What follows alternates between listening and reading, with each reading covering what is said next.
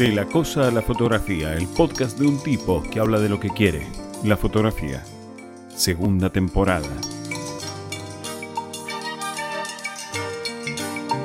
El asunto es verla.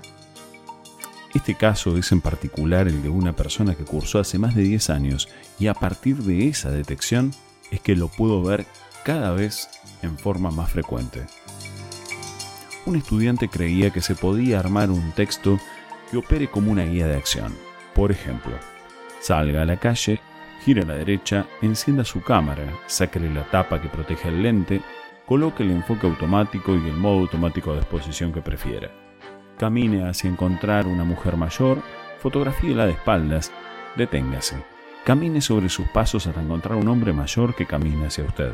Fotografíelo cuando esté cerca suyo vuelva a su casa con la tranquilidad de haber comenzado su carrera en el apasionante mundo de la fotografía callejera. Su primer par de fotos ya está hecho. Luego vendrán otras y más aún hasta que se pueda salir a encontrar aquello que nos espera. Cuando no hay sorpresa ni hallazgo, es poco probable que haya una imagen digna de ser contada, capturada, luego observada.